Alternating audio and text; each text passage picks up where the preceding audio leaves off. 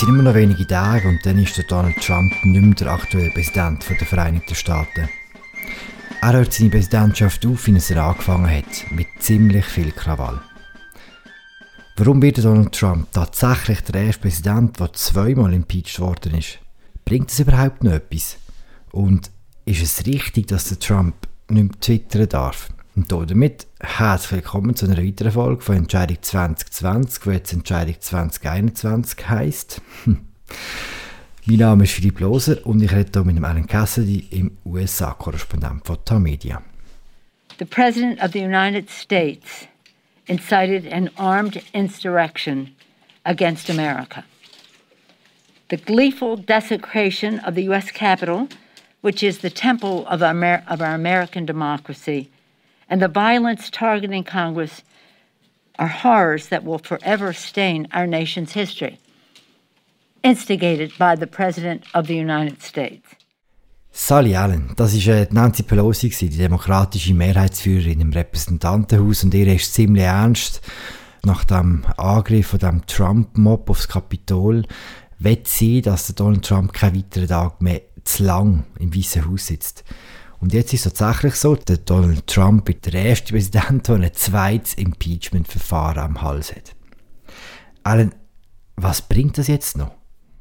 Ich glaube, der Kongress der muss irgendwie reagieren auf das, was am 6. Januar passiert ist. Das ist eine Zäsur, etwas, was sich wirklich einbrennen wird, schon einbrennt hat.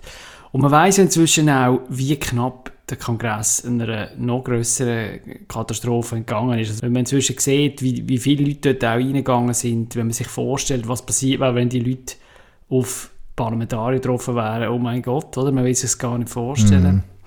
Ja, also der Schrecken, der ist riesig und der ist auch berechtigt, vor allem bei den Demokraten. Und ich glaube, das Impeachment ist halt wirklich der Versuch, jetzt den Trump für seine Rolle zur Rechenschaft zu ziehen.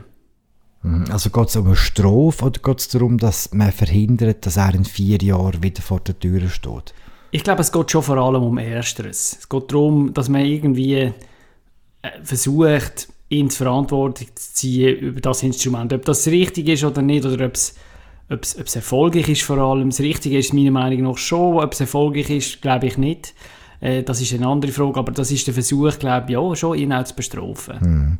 Kommen wir noch mal ein paar technische Details durch.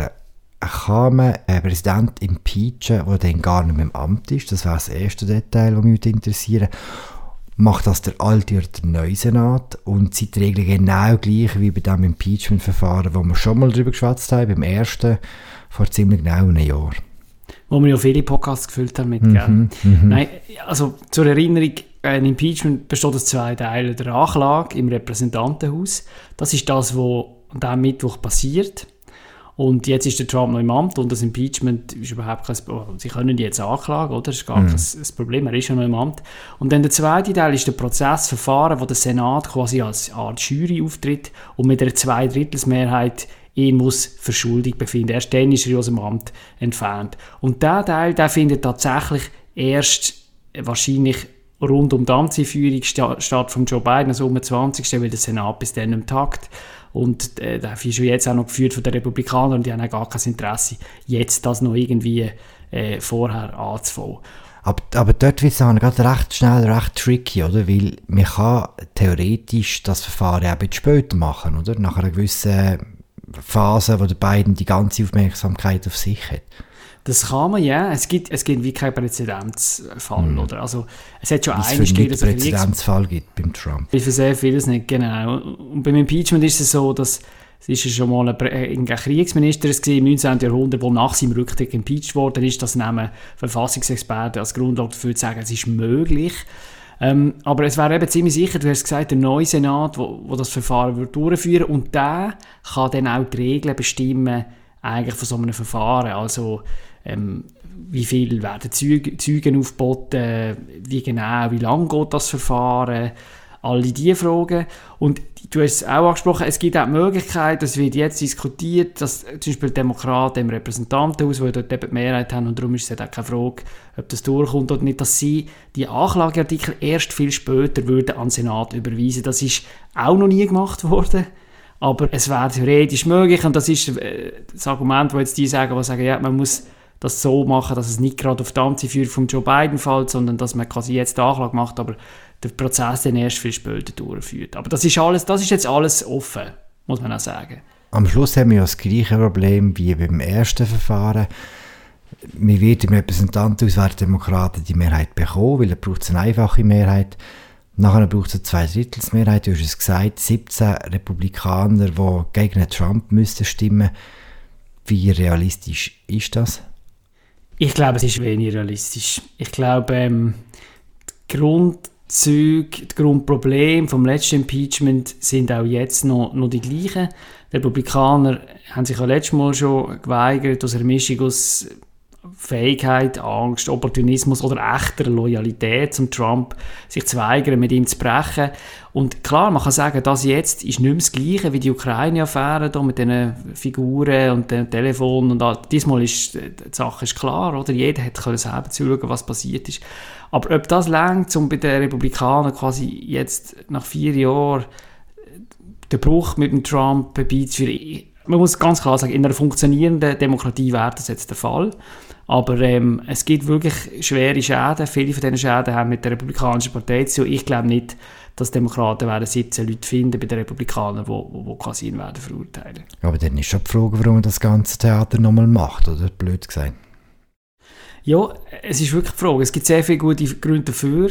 Oder sagen wir so, es gibt gute Gründe dafür, es gibt gute Gründe dagegen. Mhm. Ich glaube, am Schluss ist es, ist es auch viel einfach jetzt wirklich der, der, der Zwang geschuldet. Also dem Gefühl, dass man ja irgendetwas muss machen muss, um ihn zur Rechenschaft zu ziehen. Das Gefühl auch, dass man als Demokratie so etwas nicht kann zulassen einen Angriff äh, auf die Wahlen und dann auf, auf das Parlament als physischen Ort. Und auch ein gewisser Druck halt von der Basis der Demokraten, dass, auf die Abgeordneten, dass sie sagen, hey, die müssen jetzt etwas machen. Oder? Es ist alles verständlich, dass das passiert und es ist ähm, moralisch, ethisch, glaube ich, auch absolut gerechtfertigt. Man redet ja da nicht von einem juristischen, es ist ja nicht ein Gerichtsverfahren, es ist eine politische Sache, so ein Impeachment. Aber eben, ob es dann wirklich das bringt, was sie sich erhoffen, Demokraten, äh, man kann es jetzt nicht sagen, ich bin pessimistisch. Was müsste denn passieren, dass er nicht mehr kandidieren könnte? Wird es dann lange beim Impeachment-Verfahren, er schuldig gesprochen äh, wird oder gibt es andere Möglichkeiten? Das ist ja auch mit, mit der Grund, warum man das Ganze überhaupt macht.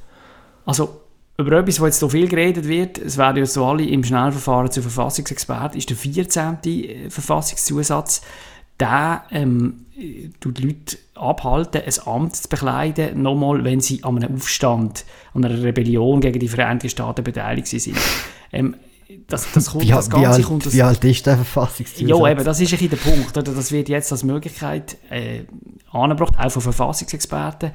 Und man muss aber sehen, es ist auch ein bisschen unbeschrittener Pfad. Oder? Das Ganze kommt aus dem, der Zeit nach dem Bürgerkrieg wo ja ähm, die, in der sogenannten Reconstruction versucht worden ist, quasi die ehemaligen Politiker, Vertreter und, und auch geistig ideologische äh, Träger von der alten Sklavenhalter Konföderation, dass man die zurückbindet oder in, dass, man, dass man schaut, dass der ihre Einfluss dann nicht wieder sofort wieder da ist auf, auf Bundesebene und von dort kommt der Verfassungszusatz. Also der hat eigentlich auch einen recht klaren Hintergrund und es ist auch hier nicht klar, hätte das vor Gericht dann Bestand. Aber mehr dunkt als auch neu Verfassungsexperte. Nein, das klingt interessant, aber ich glaube, wenn man ehrlich ist, kann niemand sagen, ob das wirklich jetzt auch hm. so ein ganz valabler Pfad ist.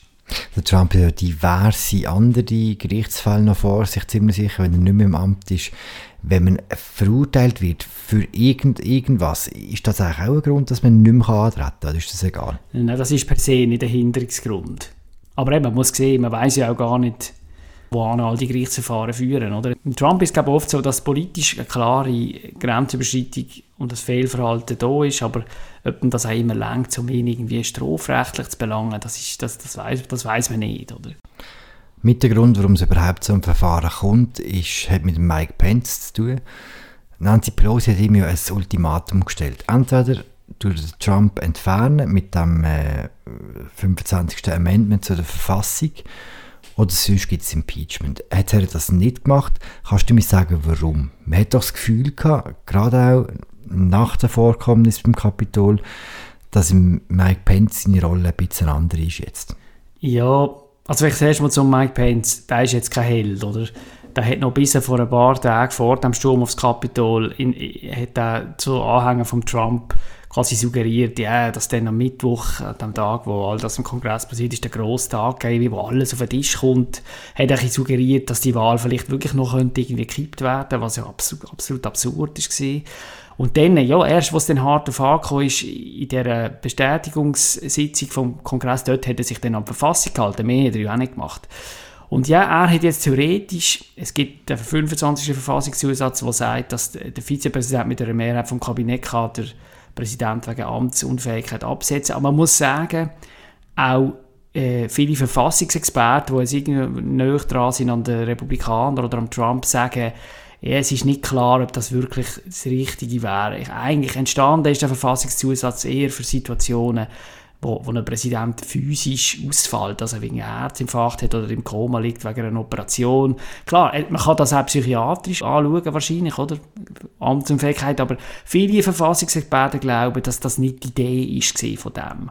Und ich glaube, man kann schon argumentieren, auch wenn man den Trump würde rausgeworfen sehen, am liebsten noch morgen, dass es nicht der richtige Weg ist, weil es halt einfach äh, ja, ein bisschen umstritten wäre.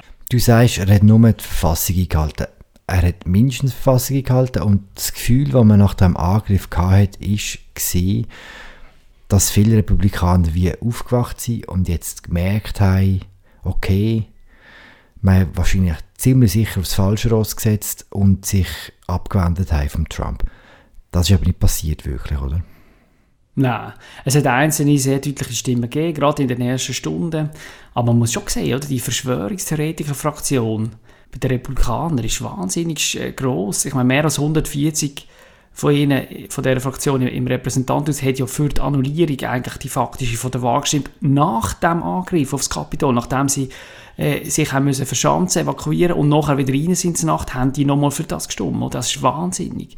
Und dann hat man ja auch Leute gehabt wie der Lindsey Graham, die dann in diesen Stunden gesagt haben, so, äh, enough is enough, count me out, ich bin draussen, ich mache da nicht mit. Und wo ist Lindsey Graham jetzt in dem Moment, wo wir den Podcast aufnehmen, er ist mit Trump unterwegs nach Texas, um mit ihm eine PR-Tour machen, der Grenzmauer. Oder? Also, äh, und, und, und, allgemein im republikanischen Lager reden sie jetzt schon viel mehr wieder über quasi das Gegennarrativ, oder? Es gibt Black Lives Matter Aktivisten dabei, Antifa, ähm, und, und, sowieso die Zensur und so, all das. Es ist wieder, ist, das Thema hat man wieder in eine völlig andere Richtung gelenkt. Also nicht alle natürlich, aber ein grosser, erschütternder grosser Teil von der Republikanischen Partei. Und darum, eben, auch darum bin ich pessimistisch, äh, dass das wirklich ein Umdenken auslöst. Kommen wir noch kurz über andere Konsequenzen von dem Angriff aufs Kapitol. Der Trump darf nicht mehr twittern und darf nicht mehr auf Facebook. Es ist echt schon Wahnsinn, was für Nachrichten die Welt produziert. Wie hart trifft ihn das? Ich glaube sehr hart. Also, der Witz von dieser Trump-Zeit ist ja, dass der Republikaner und seine Verteidiger in den Medien, übrigens ja in der Schweiz, immer gesagt haben, ja, man, kann, man müsse den Trump trennen von seinen Tweets oder man müsse das ist nicht das Gleiche und so, man darf nicht auf seine Tweets schauen, aber der Witz ist, das ist ja nicht möglich. Seine Präsidentschaft ist ja ein einziger Twitter-Shitstorm gewesen und das, wo auch Einblick gibt in sein Denken einerseits, aber auch ein Werkzeug, was ihm ja auch immer wieder gelungen ist, die Agenda zu setzen und, und den politischen Betrieb von sich herzutreiben. Und ähm, also wenn man den Medienbericht glaubt, dann ist er wahnsinnig hässlich gewesen, wo ihm Twitter das Ding abgestellt hat, würde mich jetzt auch nicht überraschen. Und ja, ich glaube, es trifft ihn, also eben Twitter, also Trump ohne Twitter, das ist irgendwie fast nicht denkbar. Hm. Das ist die einfache Frage. Die schwierige kommt jetzt. Ist es auch schlau gewesen? Ich, ich bin gespalten. Also es ist natürlich komisch, dass allerlei Diktatoren von dieser Welt, Putins und, und so weiter, man könnte jetzt alle aufzählen, die sind ja alle auf Twitter. Und der Trump darf es nicht mehr sein. Oder? Das ist natürlich, da kann man sagen, das, das macht keinen Sinn, das ist nicht konsistent. Aber ich glaube, man muss es halt auch ein bisschen im Kontext sehen. Es, es ist eine Notsituation gewesen. Es ist immer noch eine. Der Trump hat noch am Tag von diesen Protesten nachgelegt gehabt, äh, hat, hat seine Anhänger nochmal aufgepeitscht. Und ich glaube, das ist der Kontext, oder, wo sie das Twitter-Konto abgestellt haben. Und, und jetzt kann man sagen, rechtfertigt das die Sperrung? Ich, ich, ich weiß es auch nicht, ich habe Zweifel. Aber ich glaube, ich muss ehrlich sein sagen, ich, ich, ich sehe beides, oder? Hm dass am Schluss Firmen, die soziale Medien betreiben, können bestimmen, welche Art von Öffentlichkeit die Öffentlichkeit bekommt. Das ist aber schon ein bisschen unheimlich, oder? Total unheimlich, das ist der Punkt. Oder? Also da gehen wir in ein Gelände rein, wo glaub, niemand sich wirklich wohlfühlt dabei. Und ähm, wenn man das ganz abstrakt wird durchdiskutieren, der Fall, oder? Ohne, also mit einem Schleier von nicht wissen und du weißt nicht, wer der hm. Trump ist und was passiert ist am 6. Januar, dann würde man sagen, nein, das geht nicht. Ich glaube, das ist auch die ehrliche Antwort. Aber, aber, aber so, so wie sich entwickelt hat, so wie sich überhaupt die ganze letztes Jahr entwickelt haben, gerade auch, jetzt haben wir viel von Twitter geredet, aber Facebook hat ja zu lange auch zu wenig gemacht, um auch wirklich ähm, Sachen Fake News und, und, und Verschwörungstheorien und, und dem ganzen Sumpf, wo halt in Amerika schon sehr tief ist, wo viele Leute drin festhängen, haben auch zu wenig gemacht gegen das. Ich glaube, das ist der Kontext, oder? Und das wird man noch lange verhandeln, denke ich. Mm. Vor dem 6. Januar hat ja der Trump eben auf seinen diversen Plattformen, wo er Zugang hat, die Leute wirklich aufgewiegelt. Jetzt hört man nicht mehr von ihm. Am 20. Januar, das ist mehr als in einer Woche, äh, findet die Inauguration von Joe Biden statt. Wie groß ist die Angst in Washington vor einem ähnlichen Ereignis? Oder? Weil letztes Mal haben sie eigentlich ein bisschen gewusst, muss man sagen, dass etwas könnte passieren könnte. Ja, also die Angst ist schon sehr groß. Ähm, bei uns im Quartier fordern quasi Nachbarn sich gegenseitig auf, ja keine Wohnungen oder, oder Kellerabteile zu vermieten, diesmal an, an Touristen, Entschuldigung, also an, an, an Leute, wo man das Gefühl hat, die könnten sich dann an irgendwelchen Protesten beteiligen. Es sind 15, bis zu 15'000 Soldaten werden stark Das Kapitol wird, wird weiträumig abgesperrt, es gibt wird Checkpoints geben in der ganzen Stadt. Man hört schon jetzt noch mehr Helikopter als sonst. Es wird so ein bisschen ähm, besatzungszonenmäßig. Und ja, äh, eben, die Bedrohungsszenarien, die, die, die sind alle da. Und ähm, der, äh, die Bürgermeisterin hat auch ja den, Not, den Notstand nochmal verlängert und, und, und die Bundesregierung, also der Trump am Ende, hat, hat jetzt quasi auch einen Notstand verhängt über, über die Hauptstadt Washington. Das heißt, dass die Stadt jetzt, also quasi, dass der Bund alles muss zahlen an Massnahmen, die getroffen werden und es wird wahnsinnig viel geben. Also es, ist eine Inauguration, wie es, wie es, wie es keine mehr geht. Jemand hat es verglichen mit mit, mit der Amtsführung von, von, mit der ersten von Abraham Lincoln, wo ja das Land kurz vor dem Bürgerkrieg war, wo man auch nicht gewusst hat, 1861, was passiert da jetzt. Und ähm, ja, es, es, ist, es ist unheimlich, es ist, un, es ist auch traurig zu schauen, was quasi, die Zeit ist ja normalerweise eine Feier, oder, ein bisschen. Also es ist eine, ähm, eine Verabschiedung vom Alten und, und, und die Stadt freut sich auf das, was kommt und so. Und, und äh, von dem kann nicht dreht sein. Also nicht nur jetzt wegen der Sicherheitslage, muss man auch sagen, Corona hat alles auch schon anders, wäre sowieso nicht geworden wie sonst. Wie finden Sie denn, wie finden Sie denn statt das mal wegen Corona? Ein grosser Teil ist, also der Zugang für die Öffentlichkeit ist sehr eingeschränkt. Also normalerweise kommen da wirklich hunderttausende Leute oder aus dem Land kommen. Und das wird es alles so nicht geben. Also die, die Leute werden wirklich ausgerufen, gar nicht erst zu kommen und so. Und es wird vieles virtuell stattfinden. Es gibt dann die, die Amtseinführung, der Schwur auf, auf, auf die Bibel und all das Zeug, das, das wird stattfinden. Wahrscheinlich auch vor dem Kapitol voraus. Aber äh, mit sehr wenig Leuten. Also zum Beispiel auch die Senatoren und die Abgeordneten dürfen fast keine Gäste einladen. Der Medienzugang ist sehr eingeschränkt und dann wird vieles virtuell sein. Sie werden es so machen, wir haben ja auch hier mal an der Stelle geredet über den Parteitag der Demokraten im Sommer, wo so eine TV-Show war und das ist mhm. das Vorbild auch für die Inauguration, also eigentlich so eine gross produzierte Fernsehshow, wo dann halt einfach noch eingespielt wird, was da passiert, oder? Aber, ja. Und dann etwas, etwas was ich glaube noch versuche, und das ist auch politisch relevant, ist, andenkt, ist, dass der, der, der Biden mit dem George Bush und dem Obama und dem Clinton auf Arlington überfahrt, auf die andere Seite vom Fluss auf einem Militärfriedhof, so ein als Zeichen von überparteilicher äh, Einheit und so. Das ist etwas, was glaube ich angedenkt ist. Von der aktuellen Regierung wird niemand kommen? Man, man weiß es nicht ganz, man rechnet aber im Moment noch damit, dass der Pence vielleicht schon wird gehen was denke ich auch wichtig wäre. Und man hätte jetzt können lesen, dass die Wank Trump äh, offenbar vorhätte, da zu gehen, um ihren eigenen ramponierten Ruf irgendwie zu retten. Und ich denke, es wird wahrscheinlich schon auch Kabinettsmitglieder haben, die dort sind, aber das, das, das, man weiß es noch nicht. Sicher ist der Trump wird nicht, wird nicht kommen und das ist auch schon ein Normenbruch. Aber ich glaube, es sind wahrscheinlich alle froh, dass er nicht kommt. Kannst du eigentlich gehen? Also in der Stadt bin ich ja sowieso. Äh, und ich will mir sicher auch das Ganze drumherum anschauen. Und, und, und normalerweise komme ich auch ins Kapitol rein, aber es ist noch recht unklar. Also, uns haben jetzt zuletzt gesagt, dass der Zugang für Auslandskorrespondenten extrem begrenzt ist, beziehungsweise gar nicht stattfindet, weil es nur insgesamt 40 Bille gäbe. Und äh, die gingen alle an US-Medien. Ob das jetzt wirklich so ist, ist noch nicht ganz klar, es ist glaube vieles im Tun, aber so wie sich die Sicherheitslage entwickelt, wird der Zugang wahrscheinlich eher noch eingeschränkter sein, darum, ja, wir wissen es auch alle nicht, da wir Auslandskoris. Wir sind ein bisschen am SMS und schauen und äh, ja. Hoffen wir das Beste und wenn, wenn du dann gesehen bist, schwätzen wir drüber, haben wir über alles geredet, Alan? Sicher nicht. Darum bald mehr an dieser Stelle, das ist gesehen, eine weitere Folge von Entscheidung 2020, sagen wir 2021 im äh, Podcast von der Media zu den Wahlen in den USA. Die findet uns überall dort, wo es gute Podcasts gibt, auch dort wahrscheinlich, wo es schlechte gibt. Ratet uns, schickt einen Kommentar, wir freuen uns. Jo, wir hören uns bald wieder. Ciao zusammen.